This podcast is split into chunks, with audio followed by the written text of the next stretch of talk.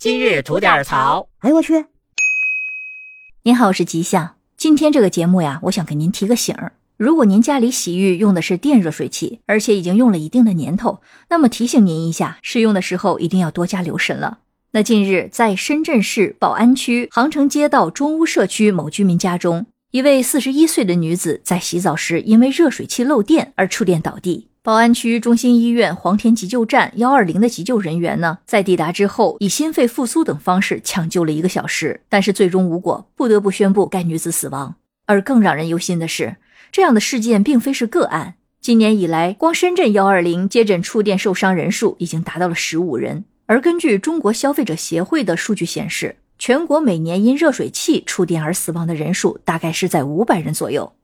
这个数字呢，虽然不算是高，但仍然需要引起我们的关注和警惕。毕竟我们人人都需要洗澡，尤其是在这么炎热的夏天。那我们该如何去避免这种悲剧发生呢？那首先呢，对于电热水器，简单分为储水式电热水器和快热式电热水器。其中，储水式电热水器是我们最常见也最传统的一种类型，也就是将水加入容器之后再进行加温。当水温达到了设定的温度之后呢，就会进入保温的状态。那我们在热水器进入保温状态之后，只要是断电再进行淋浴，那么就绝对不会有触电的风险。那另外的快热式电热水器呢，又称为即热式电热水器，虽然它有安装方便、体积小的优点，但必须是一边烧水一边使用，因此漏电的风险呢就会变得比较高。其次，不管是买哪种类型的热水器，千万不要买到劣质产品，因为市面上呢有一些超低价的热水器，而这种产品很有可能是没有漏电保护装置，那么安全隐患会非常的大。此外，二手的电热水器最好也不要买，因为年头久了，他们的漏电保护装置也可能会失效。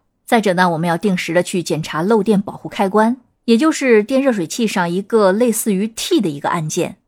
那旁边呢，有时候还会标注着每月按一次，或者是每月试验一次的这种标识。按下之后呢，如果电源开关跳闸了，那么就说明漏电保护功能是正常的，我们只需要将跳的闸合上即可。但是如果没有跳闸，那就要小心了，说明这个漏电保护功能它已经失效了，需要维修更换。再者说，电热水器的使用寿命呢，大概是在六到八年，如果超过了这个年限还继续使用的话，有可能会存在一些安全风险。尤其是我们家中使用的自来水呢，一般含有大量的钙镁离子。那在电热水器持续的使用中呢，它就会附着并腐蚀电热水器的内胆和加热的镁棒，因此也会产生漏电的风险。所以定期的去更换电热水器的镁棒也是非常重要的。那最后呢，我们再讲讲万一的万一，如果触电的话，家人应该怎么办？那肯定的一点就是，先不要去碰触触电者的身体，一定要在第一时间尽快的切断电源，然后使用一些干燥的绝缘物，尽快的去将触电者和带电的物体分开，并且立刻需要拨打幺二零急救电话。而在拨打电话之后呢，我们可以将触电者尽量的去移到一个通风干燥的地方。如果力气不够，没有办法移动的话，也可以尽量让触电者保持仰卧的一个状态，并且尽量松开他身上的所有的束缚。